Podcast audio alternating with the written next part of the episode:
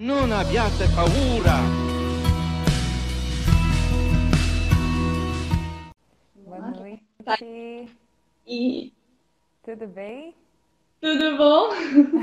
Tudo bem, um graças a Deus. pra pessoal me ver, não ficar cortado. Tá, o meu tá certo, né? Tudo bem? Tá, tá certinho. Tá bom. E a voz, tá dando pra ouvir? Tô com fone aqui. Tá tudo eu bem? Dá um feedback aí pra gente, pessoal. Vocês estão conseguindo ver, ouvir, tá tudo certo? Dá um ok aí pra gente. Eu, pra aqui. mim tá tudo bem aqui, tá tudo certo. Tá. Pra mim também, eu tô te ouvindo super bem. Então tá bom. Deixa eu Deixa eu só ver se eu consigo. Dá um, dá um retorno aí, pessoal. Tudo Tá certo então? Epa, peraí que fez um barulho. Pronto. Ah, Vamos começar então? ok. É, queria começar então com uma breve oração, né, para que a gente possa consagrar todo esse momento, toda essa live ao Imaculado Coração de Maria. Então, mãe, nós já queremos pedir a sua intercessão para este momento, para esta live, para este momento que nós iremos partilhar e falar a verdade de Deus sobre tudo isso que está sendo jogado para nós, imposto para nós pelo mundo. Então, nós queremos, mãe, pedir a sua intercessão. Nós queremos pedir, mãe, que a senhora passe à frente de tudo isso. A senhora que foi aquela que cumpriu a tua vocação da maneira mais perfeita. A senhora que é o nosso exemplo, que a senhora possa mesmo passar à frente e nos guiar junto da presença do Espírito Santo, teu esposo. E eu já quero pedir mesmo a intercessão de Nossa Senhora de Guadalupe, especialmente por este momento. E que nós possamos rezar essa Ave Maria, pedindo mesmo para que ela esteja presente no nosso coração, nas casas de todas as pessoas que estão acompanhando essa live. Ave Maria, Amém. cheia de graça, o Senhor é convosco. Bendita sois vós entre as mulheres, bendito é o fruto do vosso ventre, Jesus. Santa Maria, Mãe de Deus, rogai por nós, pecadores, agora e na hora de nossa morte. Amém. Amém? Bom, pessoal, como é um tema bem complexo, até partilhando com a Thaís, né, a gente pensou, meu Deus, será que vai dar tempo de falar, né, que é muita coisa. Então a gente pensou assim em partilhar com vocês a partir de perguntas, para que a gente seja um pouco mais direto, né, para que a gente aproveite bem o nosso tempo. Então, a gente vai fazendo umas perguntas aqui, né, vamos lançando umas perguntas e vamos respondendo. Daí a gente vai partilhando junto, certo? Então, a primeira questão que a gente queria já partilhar é o que em nome de Deus, né, poderia estar errado com a contracepção? Então, aqui a gente já entra, né, de- com os dois pés no peito. Vamos falar já as claras, né, o que, que está errado, né, em nome de Deus, com a contracepção. Primeiramente, ela fere os votos matrimoniais, aquilo que o esposo e a esposa, né, prometeu diante de Deus no dia do seu casamento, né? Os votos matrimoniais que são característicos pelo amor conjugal, as características do amor conjugal, né? Que a Monevite vai dizer para nós, que é o documento da igreja, que tem as quatro características básicas, né? Que é o amor livre, total, fiel e fecundo. Então aí só pela palavra fecundo, a última, você já pode entender, né? Compreender que a contracepção vai contra, né? A este é, aos votos matrimoniais. E não somente na palavra fecundo. Se a gente for ver, né, esmiuçar um pouquinho, é, o pessoal né, fala que a contracepção vem dizer para nós que é um, é- a gente é livre quando a gente usa a contracepção, por exemplo. Mas, na verdade, é, nós não somos livres quando nós usamos este, este método. Por quê? Porque a contracepção, na verdade, ela não foi criada para evitar uma gravidez. Ela foi criada para fazer com que as pessoas satisfaçam seus instintos. E satisfazer os seus instintos, na verdade, não é ser livre, né? É justamente o oposto que é ser livre. É você ter o seu autodomínio, o seu controle de si próprio, que é ser livre. E não satisfazer os seus instintos. Então, aí a gente já pode ver que o amor livre, né? Livre neste sentido, da característica do amor conjugal, já é totalmente contra quando a gente é, vai abordar esse tema de contracepção, né? Além disso, aqui a gente pode ver que o amor com a contracepção não é total. Porque se você não se entrega totalmente ao seu esposo e o seu esposo também não se entrega totalmente a você, porque existe uma barreira ali entre vocês. Então, isso não é total, né? A totalidade, né? Aqui, que é, a gente pode até falar um pouquinho de uma frase que fala assim: Eu te dou todo o meu ser, menos a minha fertilidade. Eu te recebo toda, mas sem a sua fertilidade. Ou seja, isso não é total.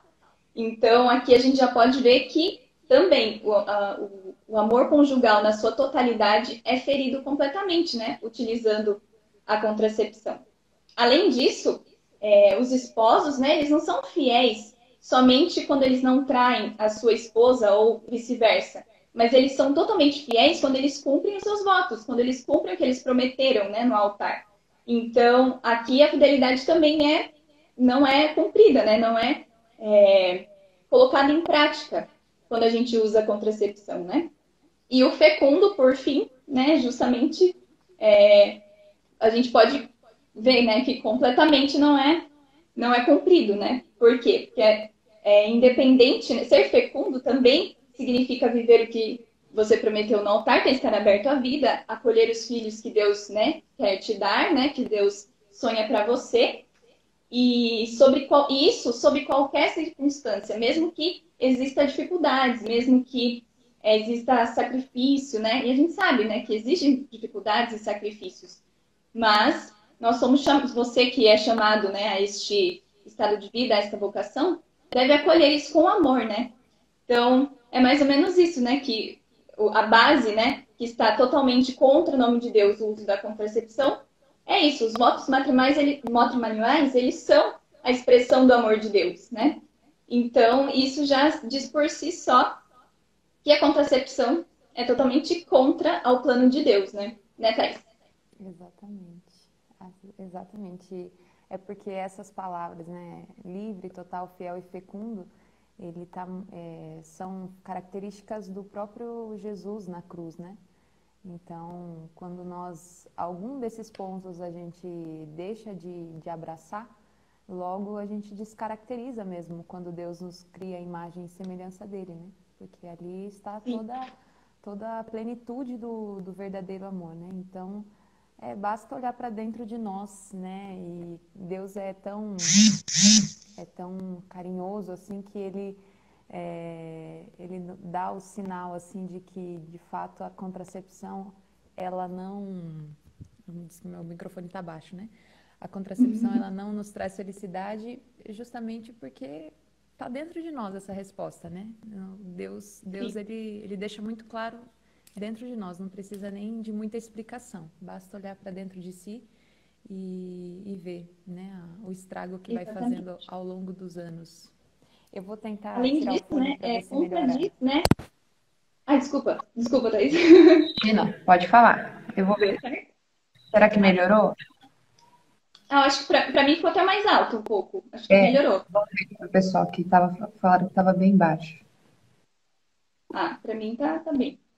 Beleza. Bom, complementando além disso, né? É, o próprio significado, né, da vida, é, quando a gente usa a, a contracepção, né, fere totalmente o Espírito Santo, que é o autor da vida. Então é como se a gente falasse, Espírito Santo, eu não quero você aqui, né? Então, tipo, uhum. por quê? Porque o Espírito Santo, que é o autor da vida, está sendo negado naquele momento, né? E é uma coisa muito forte que eu li num livro que fala assim, que o esposo, né, ele ele, como uma imagem de Cristo, ele fala: Este é o meu corpo que é dado por vós, né? Eu me entrego totalmente a você. E a esposa, a gente pode se lembrar um pouco de Maria, né? Que fala: Faça-se em mim segundo a tua vontade. Então, quando o esposo não se né, é, não se caracteriza como Cristo, né, entregando a sua, o seu corpo por total, né, e Maria, né, e a esposa não se espelha em Maria e não fala faça-se em mim segundo a tua vontade, é como se o esposo se comportasse como anticristo e a esposa como uma anti-igreja. Então, olha, olha que forte isso.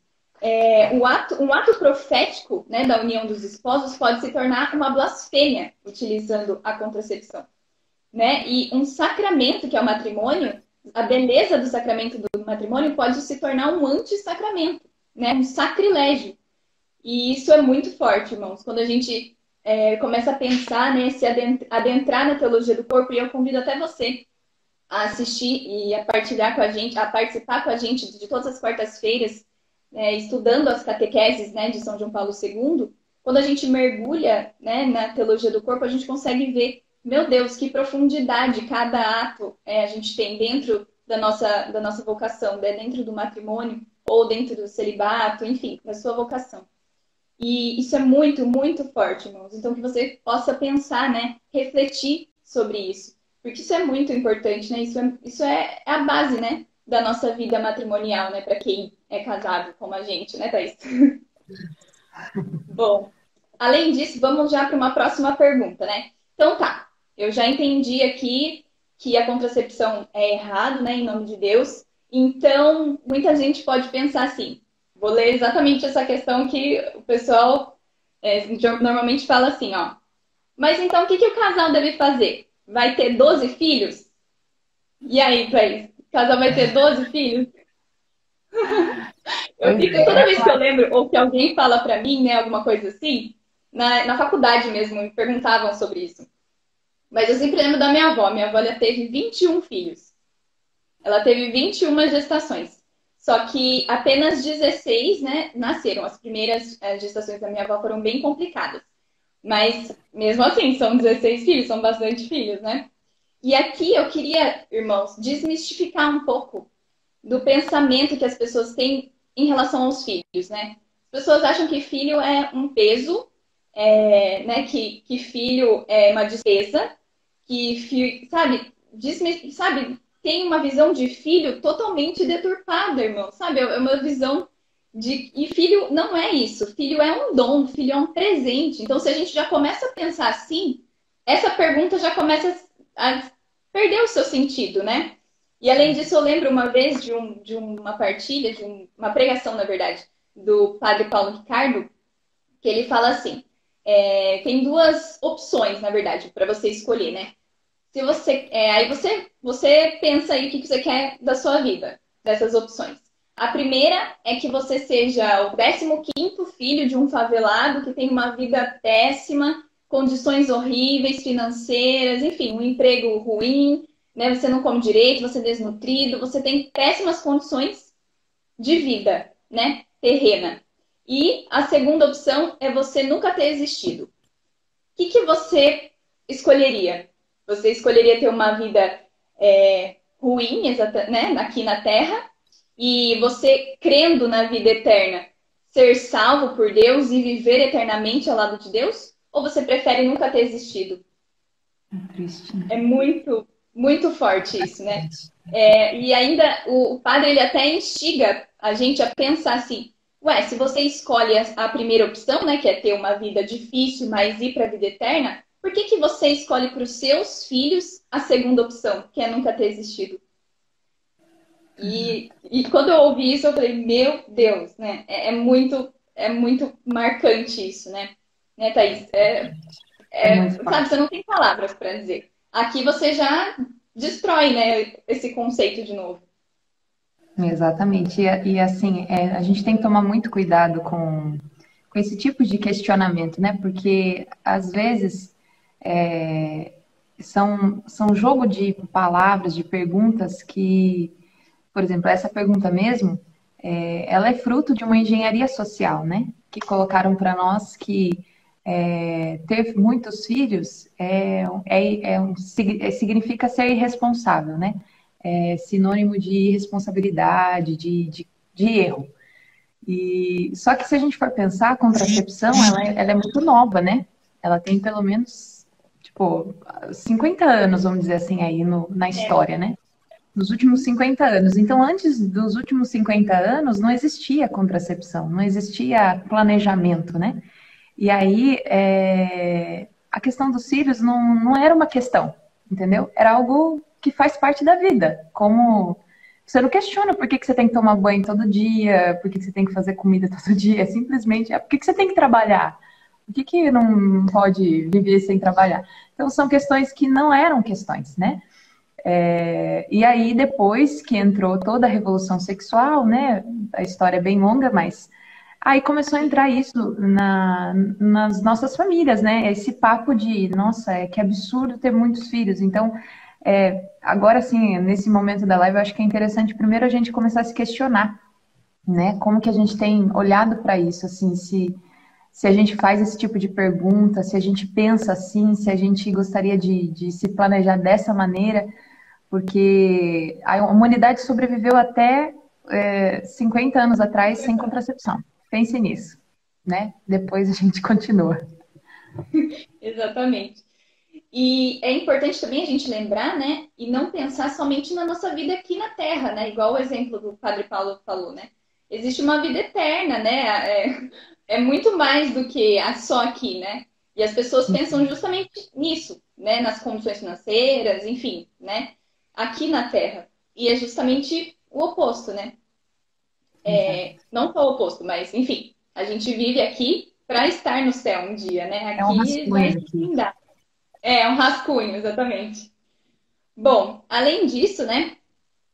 É, já que a gente colocou esse questionamento para o pessoal pensar, na Humanevite, é, eles a, o documento faz a gente pensar e joga uma pergunta para a gente que é bem interessante. Eu vou partilhar aqui com vocês. Ó. Não chegou o momento do homem moderno confiar a sua razão e a sua vontade mais do que os seus ritmos biológicos no seu organismo a tarefa de transmitir a vida? Ou seja, não é mais fácil esse homem moderno, né, que se diz moderno, que, que pensa nas, com a sua razão, racionalidade, enfim, não é melhor ele colocar a razão e a sua vontade no controle disso do que somente os seus instintos biológicos, né? Porque a gente até partilhou que a contracepção é somente usada para saciar os seus instintos, né? Então aqui, né, a gente já pode pensar também um pouquinho melhor sobre isso, né? Além disso, né, além de tudo isso, existe também um planejamento, né, familiar, né, que a igreja nos ensina, né? O planejamento natural da família. E aqui ele, a igreja fala muito sobre a paternidade responsável, aí a Thaís também pode até partilhar um pouquinho melhor.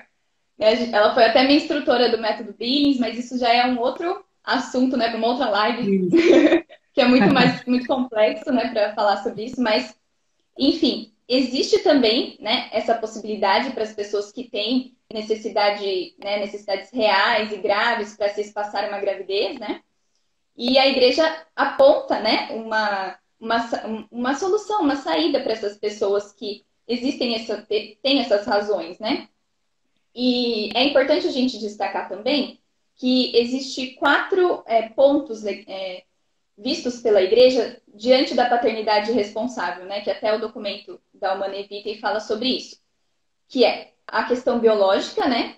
Que a inteligência ela nos ajuda a descobrir as leis biológicas, a estudar o corpo feminino e masculino, né? E estudar um pouquinho como é a pessoa humana. Então, se a gente olhar para a questão biológica, isso nos ajuda a ter uma consciência e nos ajuda também a ter uma paternidade responsável, né? Além disso, o domínio dos instintos e das paixões, né?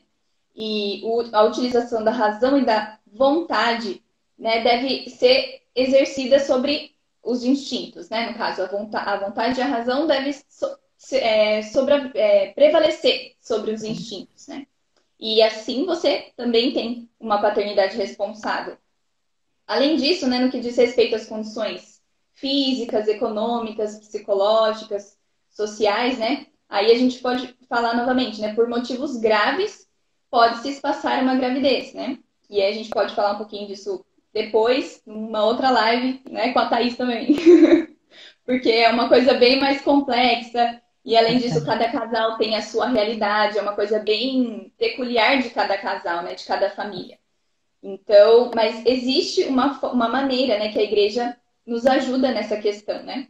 E além disso, que eu acho que é o o peso maior é a consciência de você ter uma paternidade responsável, né? Os cônjuges, eles devem reconhecer plenamente os próprios seus deveres para com Deus, primeiramente, né? Para consigo próprios, né? Que a gente até falou um pouquinho sobre as características do amor conjugal e também para com a família, para no geral e para com a sociedade, né? Bom, uma outra pergunta que a gente pode já lançar. Qual a grande diferença, então, de esterilizar, esterilizar um ato conjugal, você mesmo, ou esperar até que ele seja infértil? Ambos vão evitar os filhos, né? Aqui, para quem não conhece um pouquinho da, é, do planejamento familiar natural, né? Aqui a gente existem o ciclo da mulher, no estudo do ciclo da mulher, existem momentos em que a mulher não está fértil. E aí, para as pessoas que precisam, né, espaçar a gravidez, é recomendado que o, o ato conjugal seja é, realizado neste período, Né? Então, por isso que essa pergunta, para fazer um pouco mais de sentido para as pessoas que não conhecem, né? Então, assim, qual é a diferença de eu usar contracepção e só promover meu ato conjugal nos períodos inférteis, né?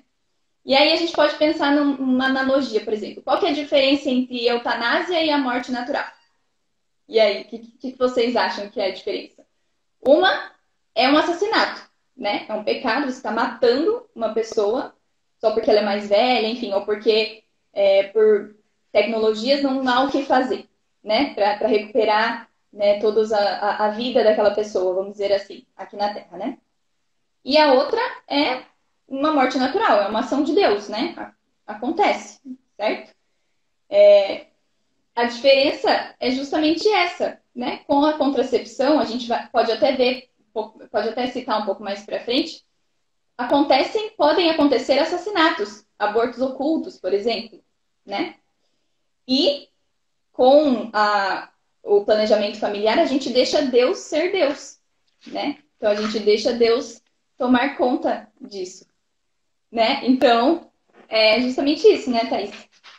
Exatamente. É muito, é bastante delicado, né? Mas a gente tem que pensar que é, o controle totalmente, né, é, não existe, né? É, é, ilusão quem pensa que tem o controle total é, com, com relação à fertilidade, com relação à vinda dos filhos. Isso tem gerado muita frustração no, é, no homem moderno, né? No, como, no geral, assim, a gente percebe é, no pouco que a gente convive com as pessoas, nós temos lidado muito com essa questão é, do medo por não ter controle, por não conseguir planejar da forma como gostaria. E, e a, a, o método natural, ele nos, nos a, adentra nesse universo que que a gente começa a descobrir que tem coisa na, na natureza, enfim, no nosso, na nossa realidade, que elas simplesmente são, é, eu estando ali ou não, né? E logo, aquilo que acontece com, comigo, né, o meu corpo, é, eu, né, nós seres humanos, nós não somos só corpo, nós temos alma, nós temos espírito, e, e aqui, os eventos que ocorrem no nosso corpo, eles são naturais e, e, existe algo que, que Deus colocou na fertilidade que é muito belo, porque parece que é o elo, a fertilidade é o elo entre o corpo, a alma e o espírito, né? Ela está muito ligada, porque ninguém consegue até hoje, a própria ciência, ela tem um pouco de medo desse assunto, da questão do início da vida, né? É muito, é muito, assim, é polêmico, né? Por quê? Porque ali existe um mistério que ninguém sabe explicar, né? Então, é, primeiro ponto assim que a gente precisa trabalhar mesmo em nós é, olha, não, não temos o controle total, né, da vida. Então, o método natural começa a nos levar para esse pensamento. O contrário acontece com os métodos artificiais, que tudo depende somente de você, de você tomar alguma coisa, de você fazer alguma coisa. E aí, se falha, a culpa é sua, né? Então, lógico, existem, se a gente pudesse falar que todos os malefícios e todos os benefícios, né, do malefícios dos métodos artificiais, benefícios dos métodos naturais, a gente ficaria aqui à noite, né, à madrugada. Vai ter que fazer uma maratona Mas, só disso. Sim, exatamente. Mas assim, no geral, é importante a gente refletir um pouco sobre isso, né? A diferença é entre eles. É, é lógico que a igreja não, não tem nenhum método é, oficial. Eu falo, não, a igreja faz esse método. Não, a igreja sempre se posicionou a favor da vida, né? Sempre em defesa da vida e sempre aberta à vida, né? Ela sempre incentiva os casais que estejam abertos à vida. E aí, como existem questões pastorais, né? Que existem casos muito específicos de situações muito graves, né? Esses casais eles não ficam sem resposta, né? Mas isso não, a regra não, a, a exceção não é a regra, né? Então, é, muitas vezes o método natural ele é uma catequese para nós, para nós conseguirmos entender qual é o plano original de Deus. A gente começa pelo, pelo método natural, simplesmente entendendo qual que é a nossa fisiologia, né? Para que, que Deus nos criou. A partir disso, nós temos liberdade para escolher o que nós vamos fazer, né? Tendo consciência das consequências, né? Então, é, cada dia o casal tem uma, uma, uma situação diante deles de fertilidade ou infertilidade e ali eles decidem é, som, somente eles decidem, né, qual que é a, a resposta diante dessa situação, da fertilidade ou não. E o método contraceptivo não, né? Ele simplesmente fecha-se a vida, assim como a eutanásia, né? Você toma o lugar de Deus mesmo. Você, você diz assim, não, aqui é, vai ser desse jeito e ponto, né? Então você não dá esse espaço para ver uh, o sobrenatural acontecer. Né? Exatamente. Uma coisa também que a gente tem que pensar é que a fertilidade, né, ela não é uma doença, é justamente o oposto, né? A infertilidade que deve ser tratada, não a fertilidade, né, que é vista como algo, né, algo ruim. É, na verdade, né, é engraçado que normalmente quando a pessoa tem é, muitos filhos, por exemplo, o segundo ou terceiro filho, e aí vai no médico, por exemplo, aí o médico fala: Nossa, mas foi por acidente? Fazer, ah, foi, né? Tropecei ali na rua e fiquei grávida. É, tipo, gente, um médico sabe justamente como que acontece, né? Como ocorre a gravidez. Não, né? É uma coisa engraçada de às vezes a gente pensa assim, meu Deus, é cômico se não fosse trágico, na verdade, né? Exato. E aí a gente pensa, é, assim, a medicina, né, que é toda avançada, a gente pode, né, ver justamente, pesquisar, você pode ver várias, é, vários métodos para, né, que eles mostram para a gente, né, para contracepção. E aí, né, quando a gente vai buscar um método é, para tratar alguma doença, por exemplo, é, feminina, por exemplo, dos ovários policísticos, eles já jogam para a gente anticoncepcionais, métodos fáceis, né, que a fertilidade é jogada de lado, é vista como algo que não precisa, né? É, vamos curar a sua doença independente de qualquer coisa, né? Claro que existem métodos que são é, que, é lícito quando você é, a sua vida corre risco, né? né? Quando você é, precisa de, né, de uma forma grave tratar uma doença e aí sim você a igreja diz que é lícito você usar alguns medicamentos. Mas a gente sabe que com o avanço da medicina existem vários métodos que não, necess, não necessariamente devem ser, por exemplo, anticoncepcionais, né? Então é importante a gente ver que a fertilidade é não é uma doença, né? A infertilidade que deve ser tratada, né? Perfeito. E, e assim, essa questão da, da, de ser doença ou não, né? É, quando nós vamos olhar assim para outros tipos de doenças, por exemplo, diabetes, né?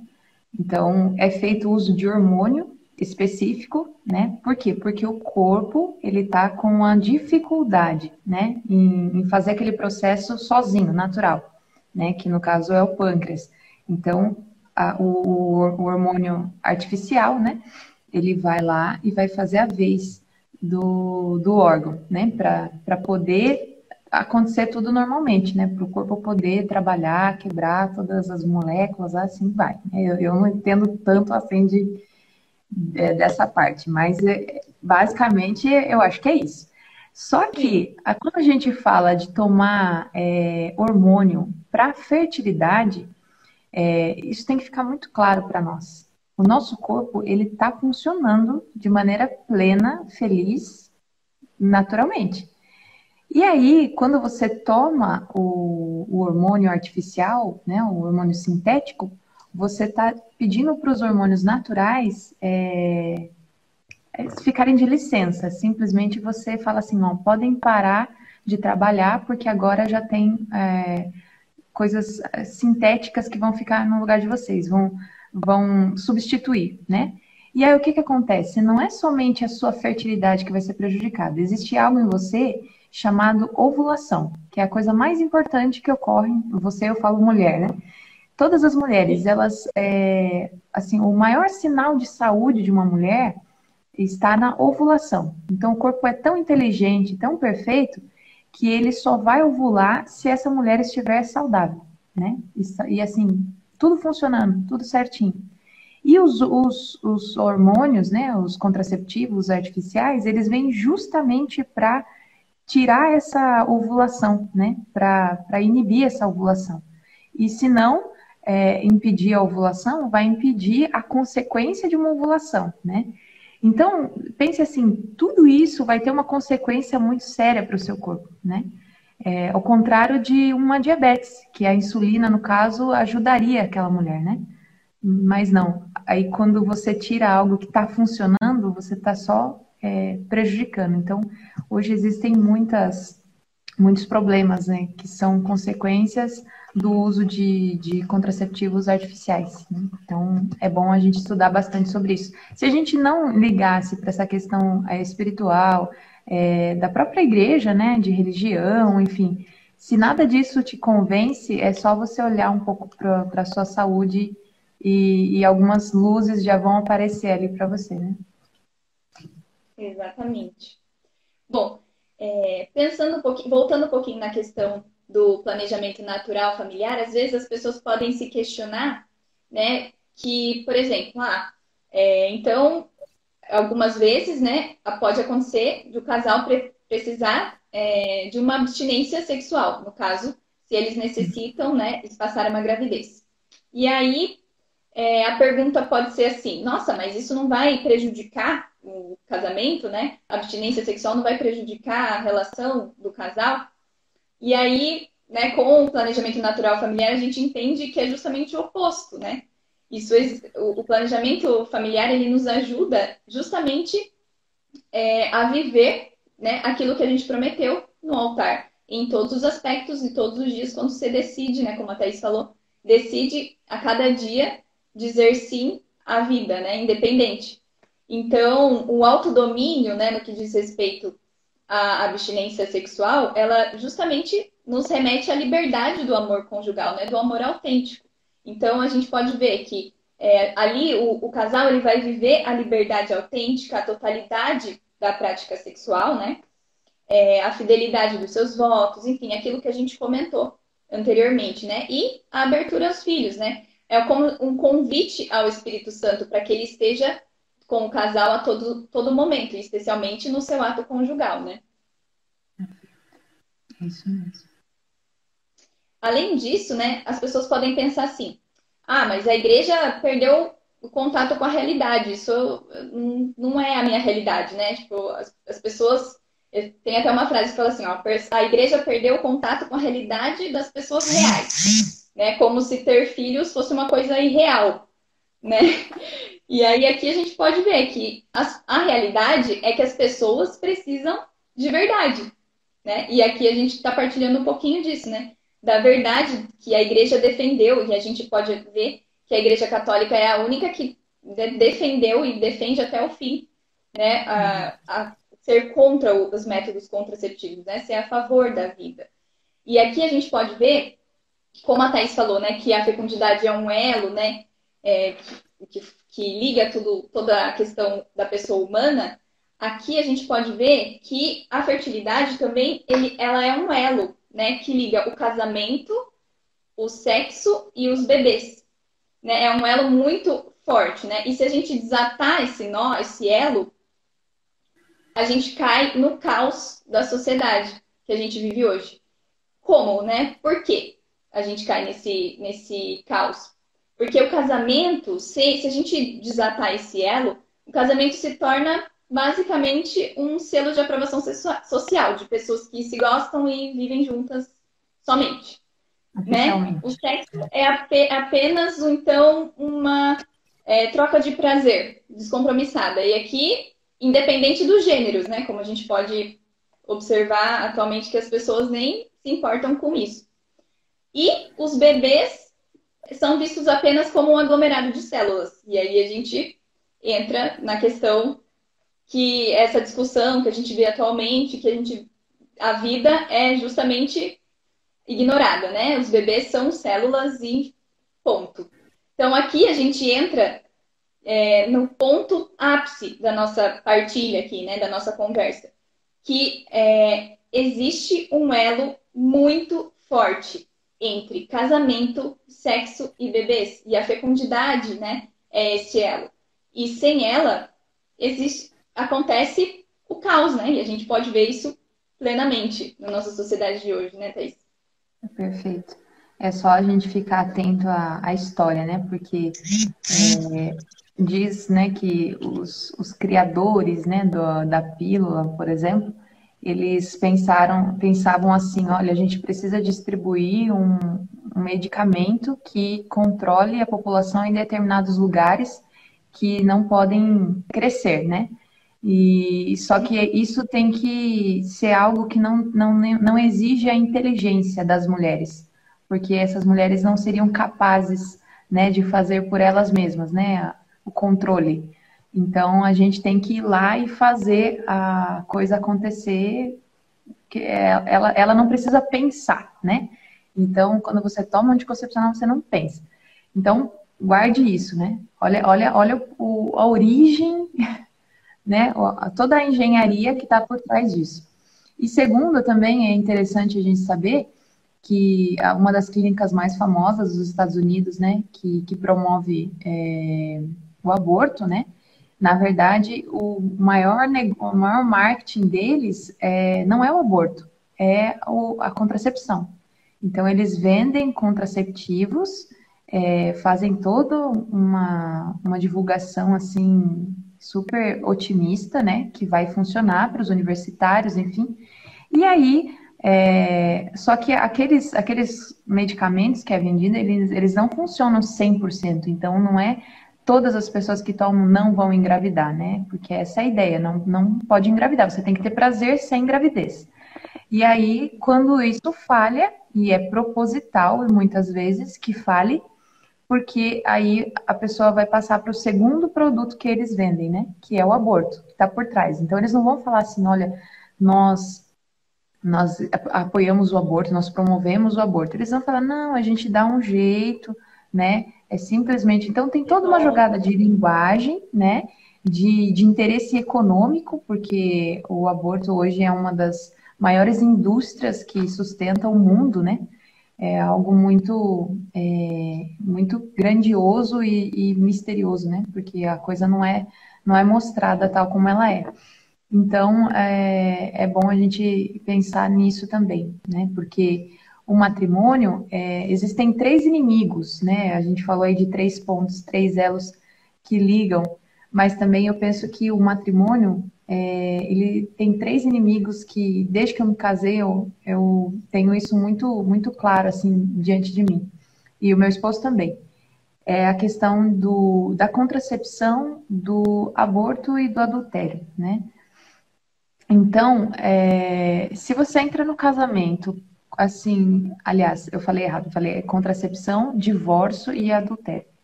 Então, se você entra no matrimônio com a, assim, a, a, a, possibilidade, você se coloca como possibilidade de um dia você divorciar, né?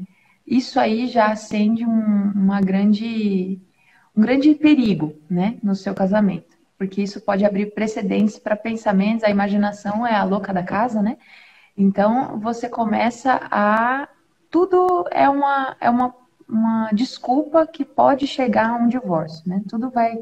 Você não vai conseguir superar problemas que às vezes é, são muito pequenos, são muito simples, né? Mas por quê? Porque tem aquela voz ali da serpente falando: olha, mas tem a opção do divórcio, qualquer coisa você vai embora, né? E aí, quando você também coloca a questão da, contra, da contracepção, né, que, que leva ao aborto, né? Você não sabe quantos filhos você teve no final da sua vida porque você usou anticoncepcional, você usou alguma coisa, né, artificial, que pode ser que você chegou a conceber um bebê, né, e depois esse bebê não veio a nascer, né, por, por, essas, por esses trabalhos de, de, de hormônio mesmo no seu corpo agindo ali, você pode ter gerado muitos filhos, né? Então isso vai é, na sua alma, isso está sendo impresso de alguma maneira né? Você não está sabendo é, reconhecer isso conscientemente, mas isso está sendo impresso na sua alma, né?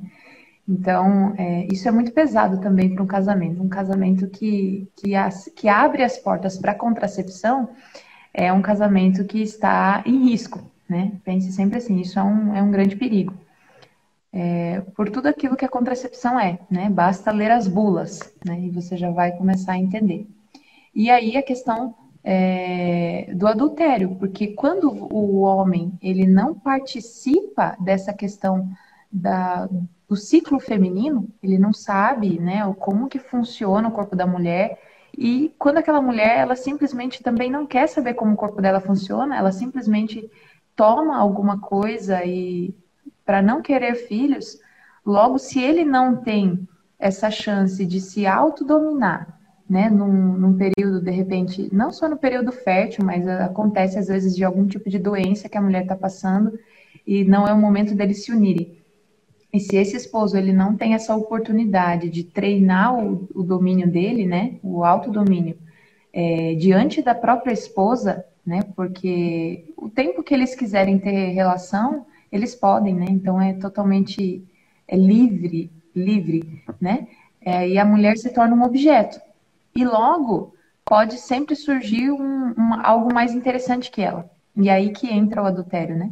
Porque se um dia ela, diz, ela disser, olha, eu não estou preparada para ter um ato agora, é, ele simplesmente pode se interessar por alguém de fora, né, que ofereça o sexo que ela não pode oferecer naquele momento, e aí um casamento está fadado ao, ao, fracasso, né, se não for é, a decisão de retomar esse casamento, esse casamento ali já foi bastante ferido, né, então é, são esses três inimigos que a gente sempre tem que estar atento. E, e a contracepção é sempre a inimiga mais é, perigosa, porque ela se veste de, de boazinha, né? De ajuda, de, de politicamente correto. Não, porque o médico falou que pode. Né? A cultura da morte, ela está sempre na espreita, né? Na espreita ali, está sempre Sim. preparada para dar o bote a qualquer momento na gente. É, e é interessante isso que você falou, né? que às vezes as pessoas usam, falam né, do método contraceptivo, não, mas ele é um método que promove a libertação das mulheres, né? Não, as mulheres é, ficam mais livres, né? Elas têm, enfim, são livres em relação a isso. Mas é justamente o que você falou, se a gente remover né, essa possibilidade de gravidez, a mulher vira uma coisa, né? Vira um objeto. E é, e é justamente o oposto. Isso não, não traz liberdade para a mulher, né? Outra coisa, né, que as pessoas podem pensar, não, mas com a contracepção é, a gente promove a igualdade dos sexos. Né? Mas é justamente o oposto, né? Porque se a mulher, é, o sexo, é, a igualdade não, não, significa ser uniforme, né? As pessoas serem totalmente uniformes. É justamente o oposto. A gente, se a gente pensar assim, que as mulheres precisam se assemelhar aos homens para ter sua igualdade, é, isso é totalmente, né? É, não tem sentido, né? As mulheres precisam ser mulheres e os homens precisam ser homens. Né? E aí a contracepção, como você diz, vem mascarando, vem de uma forma mascarar, né? Tudo isso que a gente pensa, né? E aí fala, ah, igual você falou, não, mas o que importa é a alegria do sexo, né? O que importa é eu ter o meu prazer. Só que o que a gente falou, né, desde o início, a alegria do sexo está na vivência, né, do amor fiel, livre, total e fecundo. Essa é a verdadeira alegria, né? É, o convite ao, do Espírito Santo estar presente, né, na sua, no seu ato conjugal é a verdadeira alegria. Você declarar que Deus é Deus da sua vida é a verdadeira alegria, né, do ato conjugal. Então, como você diz, né, a contracepção é, é uma coisa que mascara toda essa cultura da morte, né, que você comentou. Exato. É só a gente ver aquela passagem, né, é, que, que, acho que, se não me engano, Paulo fala, né, que o amor lança fora todo medo. E aí nós olhamos hoje para dentro de nós, e se existe essa, essa questão que eu tenho medo de ter filhos, eu tenho medo, medo, medo, essa palavra está sempre presente no nosso dia a dia, então é bom observar por que eu tenho medo. Né? Porque muitas vezes a contracepção ela gera esse medo dentro de nós. E a abertura aos filhos é, é impressionante. É, basta a gente ter uma, uma breve conversa com algumas famílias, você começa a perceber que ao longo dos anos, quando, quanto mais filhos vêm, mais essas famílias se tornam fortes.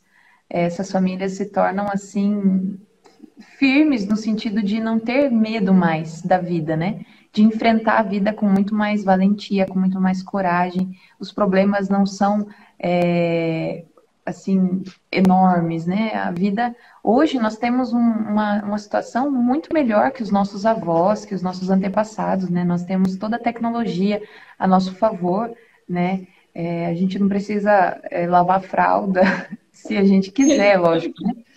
Porque hoje também tem essa opção, né? Ah, mas a fralda é cara, mas também tem a opção de, de fraldas ecológicas. Então, a gente tem muita, muita. Eu acho que esse excesso até de, de, de oportunidade, de escolha, é, faz com que a gente é, simplesmente paralise. Parece que o ser humano ele tem medo de, de, de coisas que ele nem sabe que, que, que existe, né? É, é algo bem, bem interessante da gente pensar e refletir para nós mesmos, né? Por que, que a gente tem tanto medo?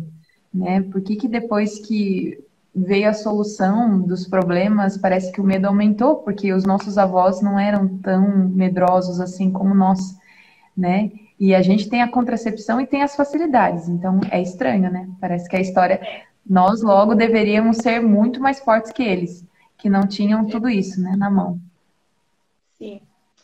Bom, então, por exemplo, para quem utilizou desses métodos, né, contraceptivos ou até mesmo fez algum tipo de cirurgia, né, para ficar infértil, é laqueadura, vasectomia, enfim, o que que essas pessoas podem fazer, né, agora?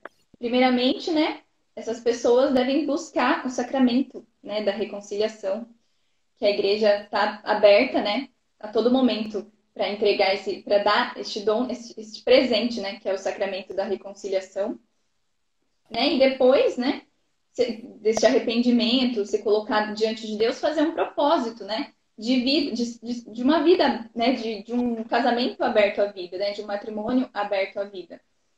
E, e aqui, né, Thaís, a gente tem a graça, né, de, que Deus sempre nos dá uma nova chance, né, sempre com conhecimento, né? Que, que, quando você toma o conhecimento da verdade e você se arrepende, né? Quando você. Isso de qualquer pecado, né? Quando você se arrepende, Deus te dá uma nova chance para que você possa fazer o certo, para que você possa viver da maneira que ele planejou, né? O plano de Deus, um plano de amor dele por nós.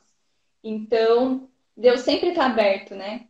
A, a nos acolher. E ele nos perdoa, né? Então, se você por algum motivo é, usou esse método contraceptivo, até mesmo sem saber de todas essas razões, né, de tudo isso que a gente partilhou, é, Deus é, olha para você com misericórdia. Deus é amor, Deus é Pai, né? E Ele está aberto a, a, a, te acolher, né? Exato. E é, o, o arrependimento é a coisa que, que mais pesa e é mais importante, né, em toda essa história porque o arrependimento nos leva a, a um propósito de vida, como você disse, né?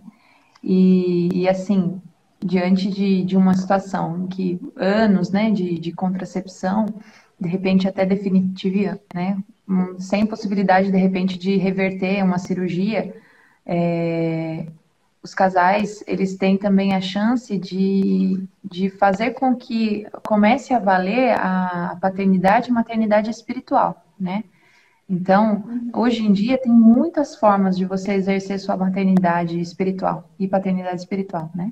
Sejam é, tentando impedir outros abortos, né? Outras vidas que serão ceifadas, né? Hoje tem muitas casas de, de acolhimento, né? De gestantes que, que queriam abortar, mas porque elas receberam esse, esse auxílio, essa, essa ajuda, elas desistiram, né? Então, a messe é grande e os operários são poucos, né? Então, se você se vê nessa situação, você fala, eu quero fazer alguma coisa para reparar, né, os anos que eu, que eu tive, de repente meses ou anos, mas você não sabe é, o quão mal fez, né, é, essa prática. É, busque esse tipo de, de trabalho, né, voluntário.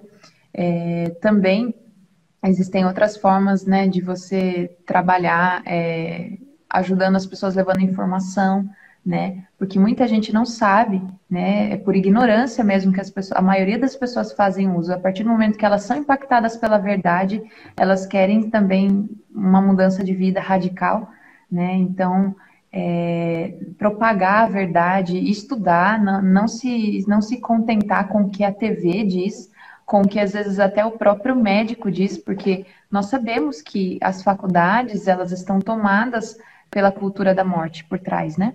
Então, às vezes o médico de, de boa intenção, ele, ele é uma pessoa boa, mas o, o conhecimento que ele teve estava ali contaminado pela cultura da morte. Então, ele acaba promovendo a morte sem perceber, né? Através desse tipo de, de, é, de proposta, né? É, quem nunca, né, recebeu aí a, a, a, receita de um anticoncepcional, né? Então, é, é importante você ter esse, esse, propósito de levar a verdade, de fazer algo concreto, né, pelas pessoas. E, é, na medida do possível, de repente você até se colocar à disposição, de repente para ser um instrutor é, de um método natural, né, ajudar as pessoas a terem uma alternativa, né, as pessoas que precisam realmente tenham motivos graves e justos, né, essa, esse é um trabalho que, que é árduo e que falta muita gente, né, então temos muita demanda e poucos trabalhadores, né, então as mães que têm essa... Hoje, né? Te cortando, Exato. desculpa. Imagina. Então, as mães que têm essa disposição, que têm algo precioso. Hoje, o que mais vale né, na nossa vida não é nem o dinheiro, é o tempo, né? Então, se você tem tempo é, e você não pode, de repente, já não pode mais se abrir a vida no sentido biológico, né? Abra o seu coração e deixe que o próprio Deus vá gerando filhos espirituais, né? Eu, graças a Deus, tenho vários por aí. Eu amo esse trabalho, mas hoje, né, hoje eu assumo a minha maternidade biológica, né? Hoje meus pequenos precisam muito de mim, mas não deixo de fazer o que eu já fazia, mas lógico que com menos proporção. Mas eu, eu faço esse convite também às pessoas a, a quererem se aprofundar, né? A gente precisa estudar, precisa sair da superficialidade, né? Para a gente poder é, promover a vida, porque a cultura da morte ela está todo vapor, né? Ela está trabalhando sem descanso, elas, eles não dormem. E, e, nós precisamos né, sair do nosso conforto, sair da nossa zona de conforto, porque nós estamos muito atrasados, né? Eles estão muito acelerados na nossa frente. Aproveitando, Thaís, que você falou, né, dos seus filhos, eu queria convidar você a falar um pouquinho, né, do seu testemunho, da sua vida, né? Nós vamos partilhar um pouquinho sobre isso, né? que o pessoal até pergunta um pouco, nossa, mas vocês jovens já têm dois filhos, né? Já são, enfim, partilhe um pouquinho com a gente do seu testemunho como mãe jovem, né? Legal. Então, é, assim, eu sempre gosto de, de essa é uma, uma pergunta interessante e é uma, uma, uma reflexão que eu faço sempre, né? A gente nunca vai parar de pensar nisso em todos os anos da nossa vida, porque o matrimônio é igual é, o sacerdócio, né? Então, é, deveríamos nos preparar tão, tão bem quanto um, um sacerdote, né? Mas, infelizmente, a nossa vida é assim, né? De repente, a gente está casando e muitas vezes não sabe aonde a gente está se metendo, né? Então, graças a Deus, assim, Deus foi muito generoso comigo e, e eu tive muita informação antes do casamento, né? Então, muitas escolhas que hoje eu faço, elas não, não são por acaso, né? Deus já foi, já foi me, me, me preparando lá atrás, né? Desde muito jovem. Então, eu sempre fui muito curiosa e, queria procurar é, saber mais sobre maternidade, né? Sobre, sobre o próprio casamento, como é que é, né? Eu tenho, tenho 24 anos, então eu tenho um pouquinho aí de, de, de experiência pela minha própria família, né? Minha mãe teve seis filhos. Então, eu sempre quis saber mais, né, sobre... É, hoje eu também trabalho como doula, então até minha curiosidade é até o nascimento, né? Então, tudo isso foi, foi é, me incentivando a hoje chegar com... Casei com 21 anos, né? Hoje eu tô com 23, então tenho dois anos de casada. E aí tem uma, uma, uma questão que fica é, é, resume muito né, o que, que, é a minha vida.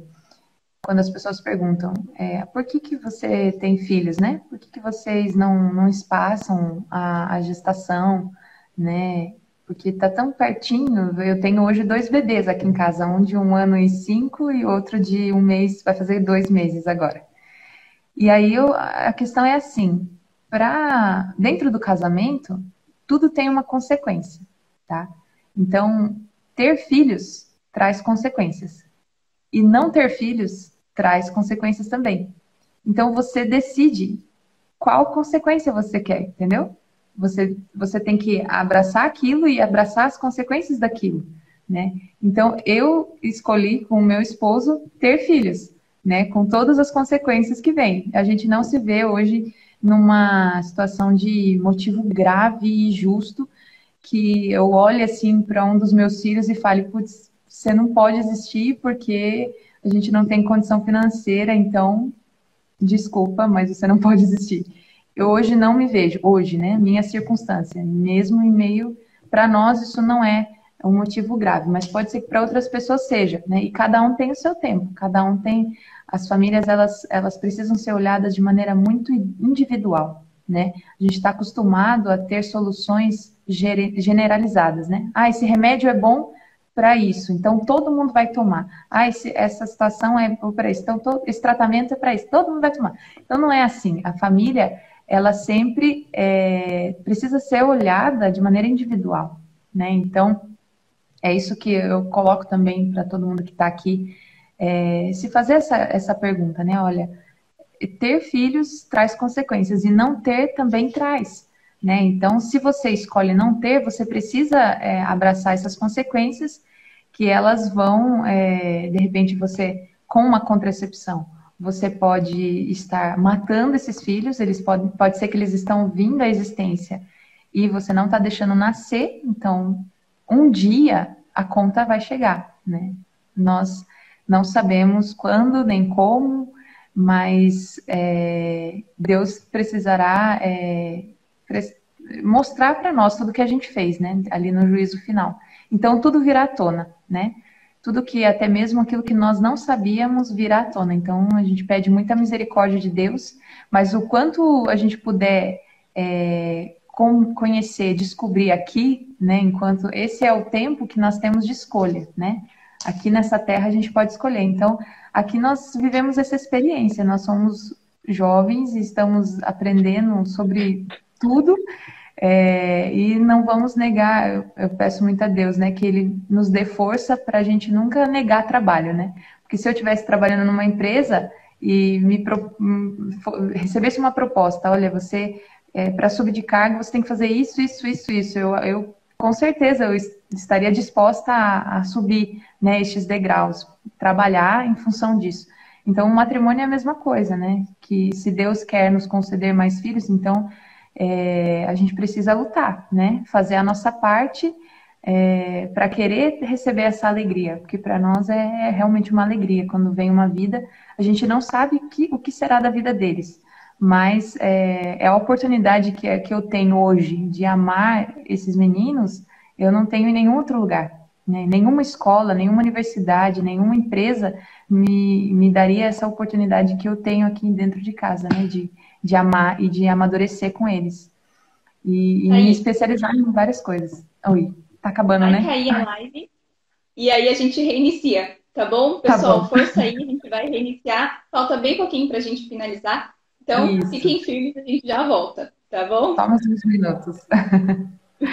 De tirar um, tirar um print da tela. Ai, aí, tá, tá dando pra ouvir? Tá, né? Tá sim. Não estou aqui no pessoal para tirar um print da tela, marcado, selecionado, aí, enfim, para o pessoal conhecer esse trabalho.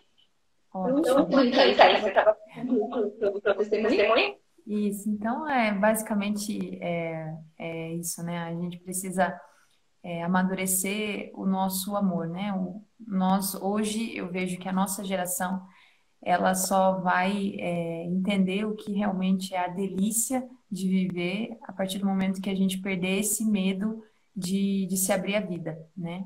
Porque a vida é, é uma delícia, assim, você se, se dar ao outro, né? Não esperar ser amado. Amar, né? Sim, como, sim. como São Francisco dizia, é muito mais, é, é muito mais belo, é muito mais gostoso você viver, olhar para um bebê e, e você saber que ele é, depende totalmente de você e, e a sua motivação você tem que levantar da sua cama todos os dias porque existe alguém que depende de você, que precisa do seu amor, né? É, isso traz o sentido da vida, isso traz, né? Esse é o remédio contra o nosso, as nossas doenças emocionais, né? A partir do momento que a gente sai de nós mesmos, a gente para de olhar para o nosso próprio umbigo é, e começa a, a, viver de verdade, né? Começa a abraçar a vida a nossa realidade tal como ela é. É muito bom. E, e, o próprio matrimônio, ele, ele parece que floresce, né? A partir do momento que a gente tira esse, esse fantasma, né, do, da vinda dos filhos, né? Esse medo de engravidar. Quando você dá esse passo, né, de se entregar totalmente, como a gente dizia no começo da live, um amor livre, total, fiel e fecundo, você descobre o que é realmente amar uma pessoa, né? O seu esposo ou a sua esposa. Você é, começa a entender o que, que é aquilo de que Cristo fala que o, é, é, capaz de dar a vida pelo próprio amigo, né? É, é nessas pequenas coisas. Não espere que vocês estarão dentro de uma guerra, que você vai tomar um tiro, né, pela sua esposa ou pelo seu esposo. Não. É, é dentro de casa que, que o Cristo propõe esse tipo de amor, né? Profundo, esse amor que, que morre, que dá a vida pelo outro, né? E, e assim, a gente poderia ficar falando muito tempo aqui, mas eu, eu gostaria de indicar é, para quem está assistindo aqui, e depois quem vai assistir posteriormente, é, um livro que fala muito é, de forma aprofundada o que a gente pincelou aqui, né? Que, é te, que também tem muitos testemunhos, que é esse livro aqui, ó, vai estar ao contrário aí na live, mas é O Amor que dá a Vida, da Kimberly Han, né? Uhum, uhum. Então ele fala muito do sentido do matrimônio e da, da vida dos filhos, né? Da abertura à vida. É, é incrível, né? É incrível, não tem nem o que falar desse livro, só, só leiam, é obrigatório. Se você vai casar, você precisa ler esse livro antes. E se você já está casado, você precisa ler para ver como é que está o seu matrimônio, né? O que, que você precisa melhorar. Sempre começa pela, pela gente, né? É, é uma dor de muitas pessoas que, que o esposo não está disposto a, a ter filhos, né? E a pessoa quer, e a mulher quer, e o contrário também acontece. Então, o livro, é o nome dele é O Amor que dá Vida. Kimberly Han, autora dela, tá? E aí vocês é, leiam e, e divulguem, né? E passe para frente, porque coisas boas precisam ser passadas adiante. E fala um pouquinho aí, Mário. bom, bom é, o pessoal também, pessoal também né? nossa, nossa, mas, mas engraçado, engraçado porque é caso de caso, né? E, e pela graça, pela graça de Deus, eu estava perto do dia casamento. E, e, aí a gente, aí a gente partilhava, partilhava com o Mateus, né? A gente sabia, a gente até estudou um estudou pouquinho, um pouquinho a Thaís ajudou a gente, né? Sobre o método Vinhos. E, Thaís, eu acho que a minha tá ouvindo a minha voz pra você. Ah, é? Tá, tá, tá, tá todo mundo tá ouvindo? É, o, tá é, falando. É. Mas para mim tá normal, mas eu vou testar aqui colocar o fone para ver se melhora. É, tá dando um eco aqui para mim. Vamos ver. Agora melhorou? Vamos ver se melhora. Melhorou? Para entender. Eu tô te ouvindo. Agora eu coloquei o, e, o, o fone. Acho que melhorou, né, pessoal? Aqui acho que eu não tô mais ouvindo. Não tá me ouvindo? Tá. Não, eu tô ouvindo, mas o eco eu não tô ouvindo, mas acho que o ah, pessoal tá. tá ouvindo. É, eu acho que ainda tá dando. Ah lá, ela falou que melhorou. É, tá Agora sim? Ah, então ah tá lá, bom. Melhorou. Beleza. Então eu fico com o fone aqui que acho que ajuda. Tá, então tranquilo. Vamos Enfim, uma... o pessoal perguntou, né? Então, voltando. Eu estava fértil, né, no dia do meu casamento. Então, é, passou alguns dias, eu já até falei para o Matheus, pode comprar um teste, né? Porque eu acho que nós, nosso amor já deu fruto, né? E, mas não foi no primeiro mês, foi no segundo né? E as pessoas, nossa, mas já, tão rápido, né? Esses, né? Esses questionamentos que as pessoas falam. Eu vou confessar que para mim foi, foi um, um, susto, né? A primeira vez, porque eu falei, meu Deus, como, como eu sou fértil. Mas o susto foi assim, nossa, como eu sou fértil, né? Tipo, que alegria. Por quê? Porque eu fiz biologia, né? A faculdade de biologia, e eu pude ver um pouquinho da dificuldade que é para vida ser concebida. Né? Aqui a gente vai conseguir falar sobre isso, né? A gente pode até pensar numa outra live exatamente isso. falando dos aspectos biológicos da, né, da geração da vida.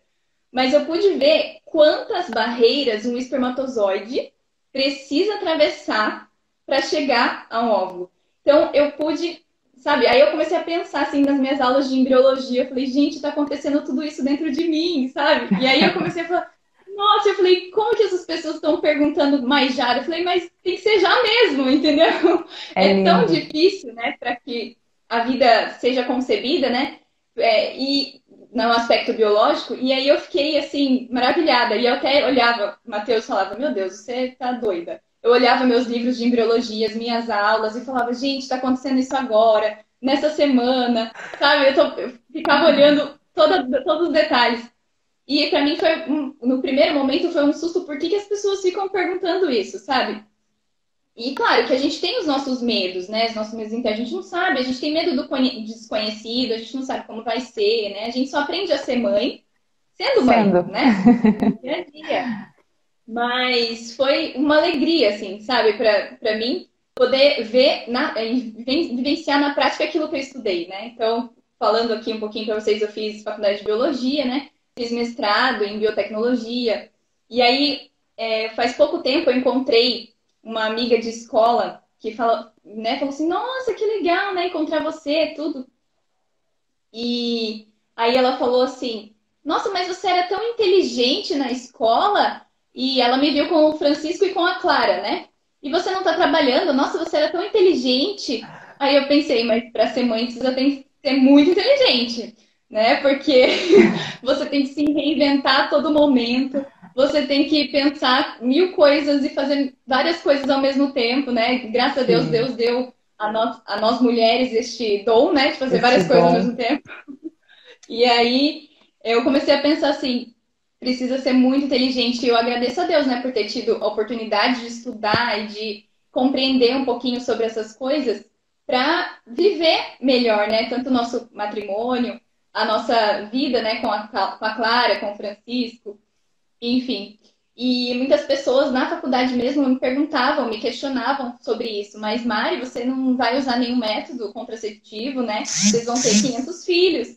E aí eu falo, que graça, né? Se nós tivermos todos esses filhos, igual eu falei no início, que graça se nós tivermos 21 filhos como a minha avó, né? Até fui apelidada de Maria Amélia, né? Que minha avó tem, se chamava Maria Amélia.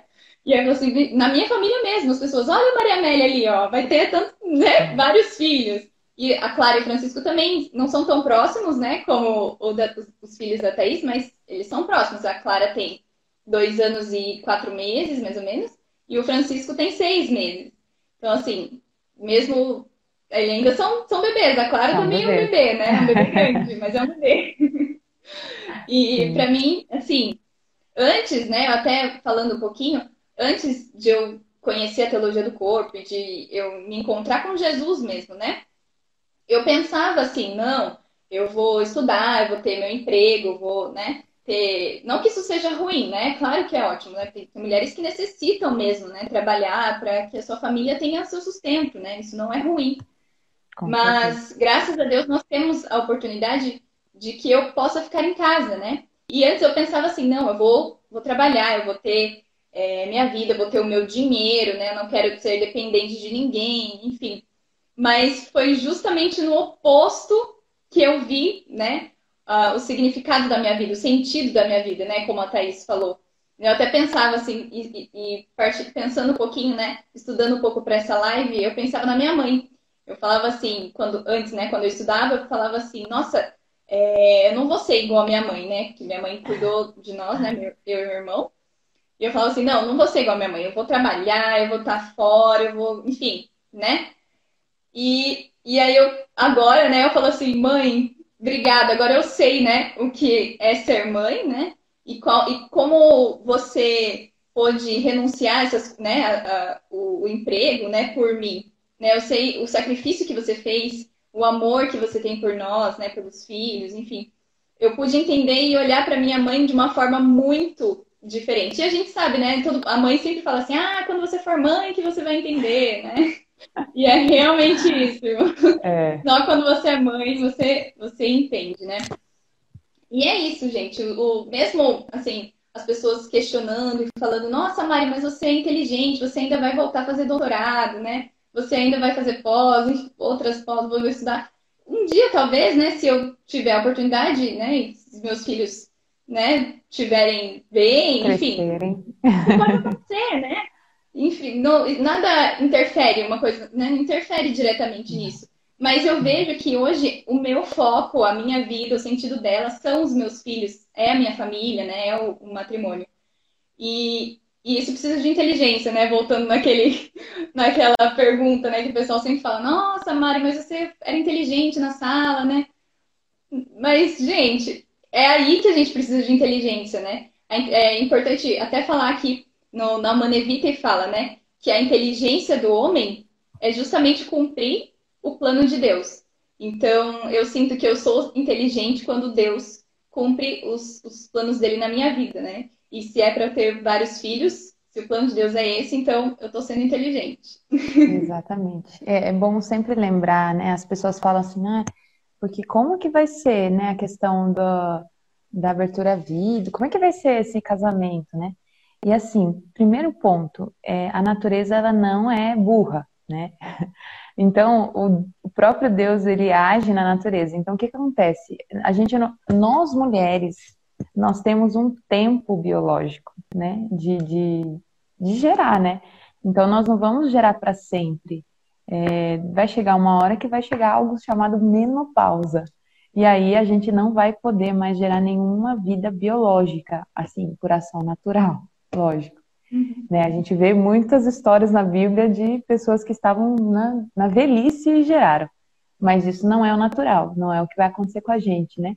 Então, é, é, uma, é simplesmente você pensar com inteligência, né? Se esse tempo é tão curto, né? Começa ali na, na, na adolescência e vai terminar é, geralmente, né? Ali antes dos 45 anos, então, é, por que, que a gente tem que trocar né, a ordem dos fatores? A gente tem que fazer tudo que a gente poderia fazer depois dos 45, a gente tem que fazer antes, né?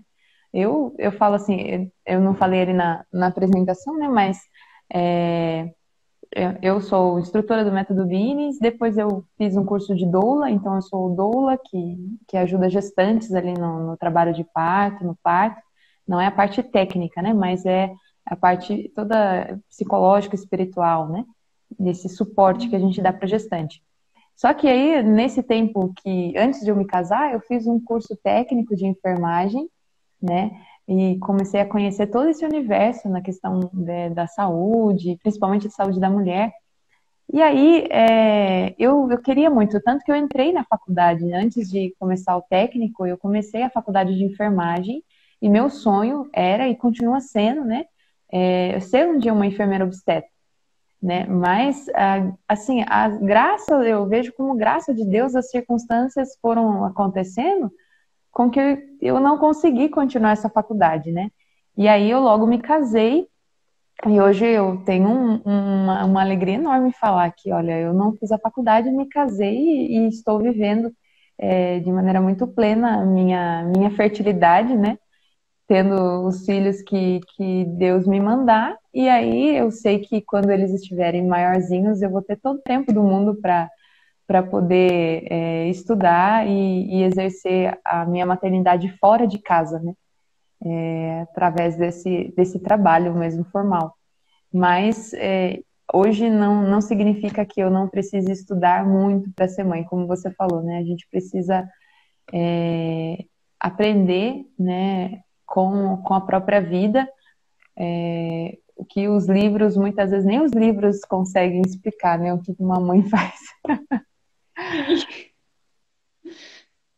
Bom, pessoal, basicamente então é isso, né, que a gente queria passar para vocês, né, sobre a contracepção à luz, né, da teologia do corpo. É, e aí eu queria pedir, né, para que você tire um print da tela, você que está acompanhando a gente, tira um print da sua tela, marca aí arroba TDC Sorocaba, compartilha para que o pessoal depois possa ter acesso a isso que a gente partilhou aqui. Né? Vai ficar salvo os vídeos né, no nosso canal aqui do IGTV. Então as pessoas vão poder assistir depois, né? Isso que a gente conversou hoje. E queria agradecer imensamente a Thaís, né, por estar aqui com a gente ceder o seu tempo, que eu sei que é um tempo difícil, né, de ceder. É, mas estão tudo dormindo, olha, aqui, olha a vantagem. É, então, a gente está aqui Agradecer ao Vinícius também, que está aí no suporte, assim como o Matheus está aqui no suporte. Porque a gente, a gente, sabe, né? Os filhos pequenos, às vezes, ó, eu escutei um chorinho do Francisco há pouco tempo, falei, Matheus, E é isso aí. E agradecer a você, né, ao seu sim, Imagina. que veio né, partilhar com a gente, testemunhar um pouquinho da sua vida também, ao Vinícius, né? Que Deus abençoe muito a família de vocês, né? E se for plano de Deus, que venham muitos filhos para a gente colocar essas crianças para brincar junto. Isso. é isso. Eu fico muito feliz, foi uma alegria aqui. Tava até meio nervosa, assim, meu Deus, como é que vai ser? Ai, né? primeira, primeira live, né, assim, específica. Então, é, fico muito feliz, né? Espero que alguém aqui possa ter sido é, ajudado de alguma forma, né? Uma coisa assim que eu gostaria de deixar para todos vocês é tirem desse peso, né, da, das costas de que nós precisamos planejar e controlar tudo, né? É, eu acho que essa disposição de Nossa Senhora de falar, olha, conta comigo, né? Eu tô aqui. E é isso que eu acho que agrada assim o coração do, do próprio Cristo, né? Que, que foi lá e foi até o fim, né? Deu, deu sangue, deu tudo é, quando ele vê assim corações disponíveis de falar assim, olha, conta comigo, olha, se o senhor quiser me dar muito trabalho, né, muita muita coisa para viver, para encarar, olha, eu estou disposto, né? Esse é o esse é o amor concreto, o amor do dia a dia. Então, tirem esse esse fantasma do planejamento, o fantasma do controle, né? Estejam é, fortes o suficiente para abraçar o que vier, né? Pode ser que Deus não mande nenhum filho. E tudo bem, porque hoje eu lido muito, muito com essa questão, né, de casais às vezes que querem engravidar e não conseguem. E isso é a prova de que a vida não, não está nas nossas mãos, né? Nós não temos o controle. Por mais que a gente conheça a nossa fertilidade, a gente te, saiba tudo bonitinho, mesmo assim, pode ser que a vida não venha, porque a vida é dom de Deus. Então, se Ele quiser mandar, não recuse, né? Porque há muitos que choram todos os dias né, sonhando com, essa, com esse presente de Deus. E, e, a gente não, não tem esse controle. Então, sejam generosos, né? Porque o mundo está precisando de pessoas boas, pessoas que, que sejam bem educadas, né, na, na, na coragem, na fé, na verdade, né? Então, a gente vai, vai, vai ter que transformar o mundo através da, das pessoas mesmo, né? Então, é isso. Então, obrigada, meu marido. Deus abençoe. Imagina, nós que agradecemos. e completando um pouquinho o que a Thaís disse, né? A gente não precisa planejar muito, né? Porque Deus já tem um plano de amor perfeito, né? perfeito. né? Para cada um de nós. E aí a teologia do corpo está aí para nos ajudar a conhecer esse plano de amor, né? Então aqui já fica um convite para você, né? Para acompanhar na próxima semana, na próxima quarta-feira, um estudo, né? Das catequeses de São João Paulo II, baseado né, na teologia do corpo. Então, que você possa acompanhar né, as nossas redes sociais, acompanhar aqui o Instagram, arroba TDC Sorocaba, o canal do YouTube, tem vários vídeos, todos os vídeos da maratona dessa semana estão lá, da primeira maratona também, das catequeses. Então, se você quiser se aprofundar né, nesse assunto, que você possa seguir a gente, compartilhe aí com o pessoal que, que você, né, que todo mundo precisa conhecer né, esse plano de amor de Deus por nós. Né? Então, compartilhe comente, né? Divulga isso aí. Ah, além disso, Matheus está me lembrando do grupo do WhatsApp, né? Se você não faz parte do nosso grupo do WhatsApp, que você possa olhar, né, no nosso link lá da bio, aqui desse, desse perfil da TDC Sorocaba, e lá tem uma surpresa, né? Vai ter uma surpresa para o pessoal que entrar neste grupo do WhatsApp, que a gente comentou, né, antes de começar a semana TDC, a maratona TDC, né, que teria essa surpresa. Então, se você entrar lá no grupo do WhatsApp, você vai ter acesso e eu vou ser legal, vou contar aqui qual é essa surpresa. Vai ser um e-book, né? Olha que legal. Um e-book. O Matheus tá aflito aqui, né? Conta, conta, conta. Então, vai ser um e-book com todo o material, né, da semana, dessa maratona TDC para você. Então, você não pode perder, né? Então, entra lá no link da bio, participa lá do nosso grupo do WhatsApp, que você vai ter acesso a este material riquíssimo, né? Então, aos próximos dias, eles vão, esse material vai estar disponível para vocês tá bom? Perfeito. Então, eu queria agradecer, né, a você que, é que esteve aqui com a gente nessa live, que você possa, então, é, ser iluminado, né, pela luz da verdade de Deus, né? Que o seu coração possa se encher mesmo dessa verdade E continue acompanhando a gente nesse trabalho que vocês só vão se enriquecer a cada dia mais. Amém? Perfeito. Deus abençoe. Boa noite, gente. Né? E boa noite. Fiquem com Deus. Até mais, Thaís. Até mais. Tchau, um tchau. beijo nas crianças aí. Outro para vocês. Tchau, pessoal.